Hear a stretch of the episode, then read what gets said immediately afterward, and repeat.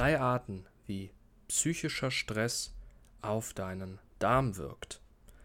Psychischer Stress kennen wir, sagt man oft, muss man unbedingt vermeiden. Ist nicht ganz richtig, denn es gibt den positiven und den negativen Stress.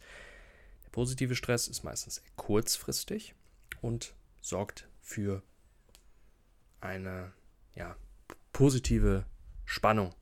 Das kann Sport sein, das können vor allem kreative Dinge sein, Jobs, die einen erfüllen, die einen Sinn haben und das du gerne tust.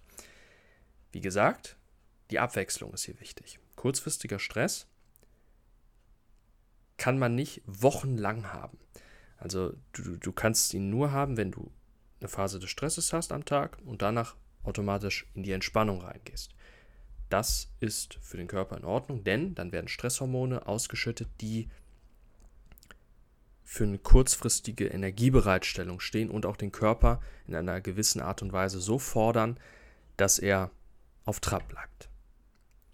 Negativer Stress hingegen sorgt für eine dauerhaft erhöhte Ausschüttung gewisser Hormone und Transmitter. Adrenalin und Noradrenalin sind zwei davon, die werden auch ausgeschüttet bei positivem Stress. Wenn sie zu lange ausgeschüttet werden, dann entfalten sie erst eine negative Wirkung und dann auch begleitet vom sogenannten Cortisol oder Cortison. Ich habe jetzt gerade nicht genau ähm, im Kopf, was das Endhormon ist, aber ich denke, du weißt, was ich meine. Doch wie wirkt das? Und eine, eine Art oder ein Organ, was ganz besonders betroffen ist und nicht nur besonders betroffen vom Stress, sondern besonders betroffen im Rahmen unserer gesamten körperlichen Gesundheit, sowohl psychisch als auch organisch, ist der Darm. Und deswegen umso interessanter mal zu erfahren, welche drei Dinge passieren, wenn wir negativen, langen Stress haben. Es gibt weitaus mehr als drei Dinge. Ich möchte aber einfach nur zur Kürze und zur Aufmerksamkeitshalber erstmal drei Dinge ansprechen, die auch schon für sich genommen recht interessant sind. Nummer eins: Die Darmbewegung wird verlangsamt. Wenn wir Stress haben, dann ist es sofort so, dass unser Verdauungstrakt heruntergesetzt wird. Das heißt, dort wird weniger Blut hinfließen und damit weniger Nährstoff und Sauerstoff transportiert werden zu den Zellen. Warum ist das so? Wenn wir Stress haben, muss die Energie an andere Stelle, nämlich die Muskeln und das Hirn. Und dann muss es eben woanders weggenommen werden. Früher war es so, in der Steinzeit, wenn wir Stress hatten, hieß das oft, dass wir in eine Art Kampf verwickelt werden. Das ging oft einher mit Lebensgefahr. Wenn wir Lebensgefahr haben, dann ist es eher weniger wichtig, dass wir Nahrung verdauen, sondern eben, dass wir überleben. Und das geht vor allem, indem wir unser Hirn auf maximale Alarmstufe stellen und die Muskeln bereitstellen, dass sie entweder kämpfen oder flüchten. Das ist kurzfristig in Ordnung. Bei kurzfristigem Stress auch kein Problem, denn deswegen sagt man auch, man sollte essen, wenn man entspannt ist und nicht zwischen Tür und Angel, während man arbeitet, weil dadurch sorgt man halt dafür, dass man genau dann isst und verdaut, wenn die Verdauung kaum aktiviert ist. Macht nicht so viel Sinn. Deswegen am besten immer dann essen oder vor allem kleinere Portionen sind nicht schlimm oder Shakes, aber größere Portionen essen, wenn man Ruhe hat. Wenn man eine Pause hat für eine Stunde, auch langsam kauen, dann hat man nämlich wieder diese Abwechslung, den Ausgleich. Die Darmbewegung wird wieder beschleunigt. Was passiert, wenn wir aber im Dauerstress sind? Wenn wir uns den ganzen Tag ausgeliefert fühlen, wenn wir den ganzen Tag irgendwelche Sorgen, Bedenken, Zweifel im Kopf haben, dann haben wir eine dauerhaft verlangsamte Darmbewegung. Was passiert? Die Nahrung wird nicht schnell genug verdaut. Das heißt, sie bleibt im Darm längere Zeit. Was jetzt passiert, wenn wir zum Beispiel viel Kohlenhydrate, Zucker und Obst, also Fructose essen, dann kommt es zu einer Gärungsreaktion. Was das genau ist chemisch, ist überhaupt nicht wichtig. Wichtig ist nur die Folge daraus. Also du kannst es gerne mal googeln, was Gärung ist. Was bei der Gärung passiert, es entstehen Gase und in der Gärung, ähm, wenn das halt nicht richtig verdaut wird, das Essen, dann ist das im Dickdarm so, da sind ganz viele Bakterien, Milliarden, und die zersetzen dann das Essen. Das Problem ist, die, die gefüttert werden, sind nicht die Bakterien unbedingt, die wir haben wollen. Das heißt, wir haben auf der einen Seite eine Bakterienüberwucherung, also zu viele, weil wir halt sehr viel nicht, nicht genug verdauen, also nicht genug gelangt in den Körper Nährstoffen. Es wird nicht genug aufgeschlüsselt. Warum es nicht genug aufgeschlüsselt wird, dazu gleich noch mehr. Und was jetzt passiert, ist eben, dass diese Fäulnisbakterien, so nennt man die, halt eben zu viel werden, weil die haben zu viel Futter und die haben zu viel Gase. Die Gase äußern sich dann Blähungen. Kennt man oft, wenn man unter Stress etwas isst, hektisch, dass man dann Blähungen oder einen aufgeblähten Magen hat. Das ist genau diese Gärung. Das ist Punkt 1.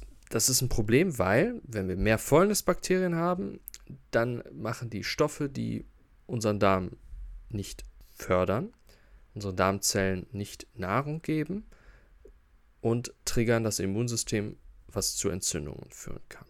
Zweite Folge ist, wie Stress auf den Darm wirkt, Verringerung der Milchsäurebakterien. Das geht einher mit Punkt 1, übrigens die drei, die hängen alle miteinander zusammen dass diese Milchsäurebakterien, die sehr wichtig sind für die Produktion von Stoffen wie kurzkettigen Fettsäuren, was das genau ist, google das mal gerne. Kurz gesagt, diese kurzkettigen Fettsäuren dienen als Nahrung und Schutz für Darmzellen.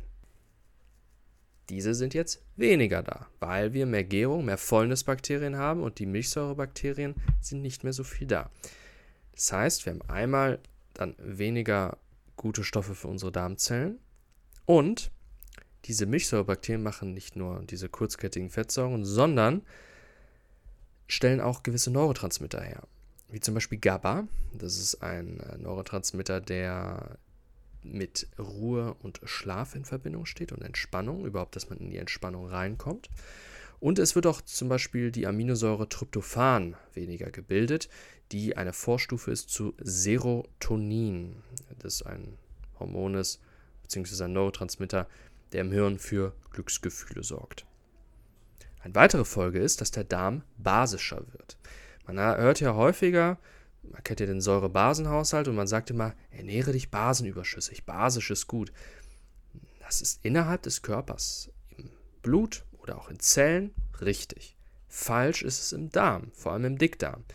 Da ist es immer besser, wenn der Darm leicht sauer ist. Warum?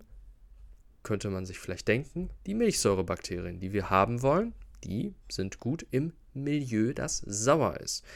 Wenn die jetzt weniger werden, und die kurzkettigen Fettsäuren übrigens, die die produzieren, sagt ja auch schon der Name, brauchen ein saures Milieu. Jetzt werden die Milchsäurebakterien weniger, dann wird der Darm basischer. Das große Problem ist jetzt, wenn wir Proteine essen, dann werden die verstoffwechselt in Aminosäuren. Dabei entsteht Ammoniak. Ammoniak ist hochgiftig. Das mag der Körper nicht, deswegen entgiftet er es. Das geht auf zwei Arten. Entweder es entsteht Ammoniak und das geht dann vom Darm zur Leber und die Leber entgiftet es. Oder der Ammoniak entsteht im Darm und wird sofort in einem sauren Milieu zu Ammoniumsalzen verändert. Die können dann direkt mit dem Stuhl ausgeschieden werden. Was passiert, wenn der Darm basisch ist? Wir haben nicht das Milieu, das Ammoniak im Darm direkt in Ammoniumsalze, die nicht giftig sind, umgewandelt werden. Das heißt, das ganze Ammoniak, das gebildet wird, muss zur Leber. Die Leber ist überfordert findet die nicht so toll. Geht, geht lange Zeit gut, aber es ist eben immer ein Stressfaktor. Der muss nicht sein. Das auch noch Punkt 2, wie Stress auf den Darm wirkt. Punkt 3.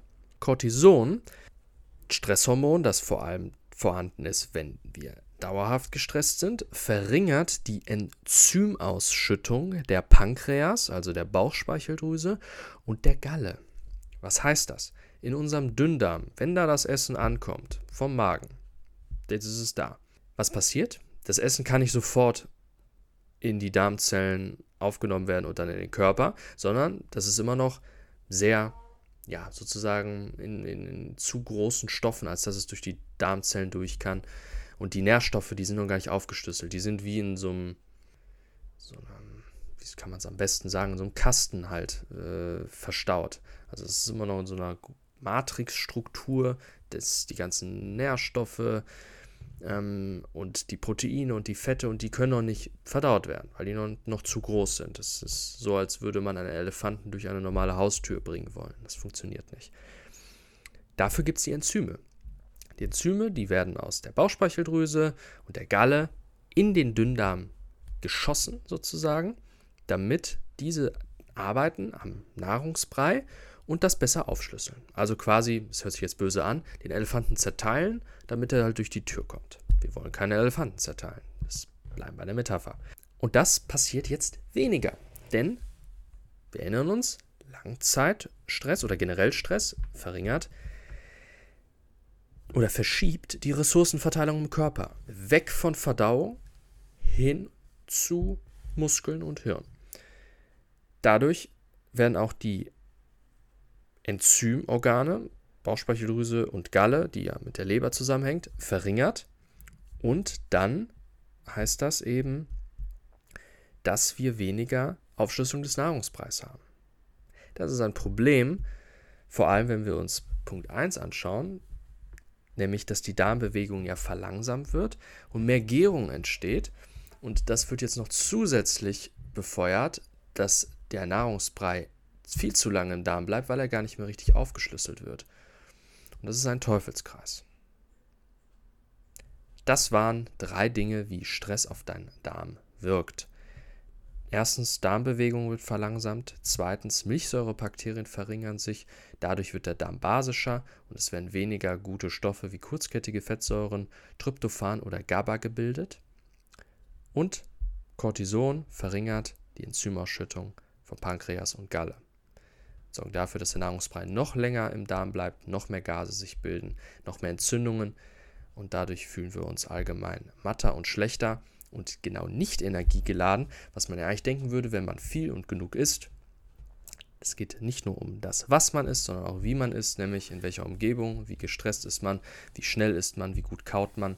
Kauen übrigens auch wichtiger Aspekt, da vorverdaut man ja auch schon, man zerteilt ja schon die, die Nahrung etwas.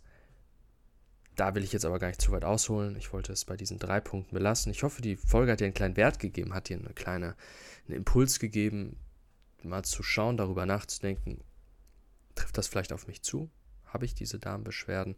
Oder einfach nur einen Überblick zu bekommen, wie denn so der Stress generell, was ja ein Riesenfaktor in unserer heutigen Zeit ist, auf unseren Darm für Einfluss ausübt. Und der Darm, das kann ich dir sagen, ist mit der Schlüssel zur Gesundheit. Das habe ich selber im eigenen Leib erfahren.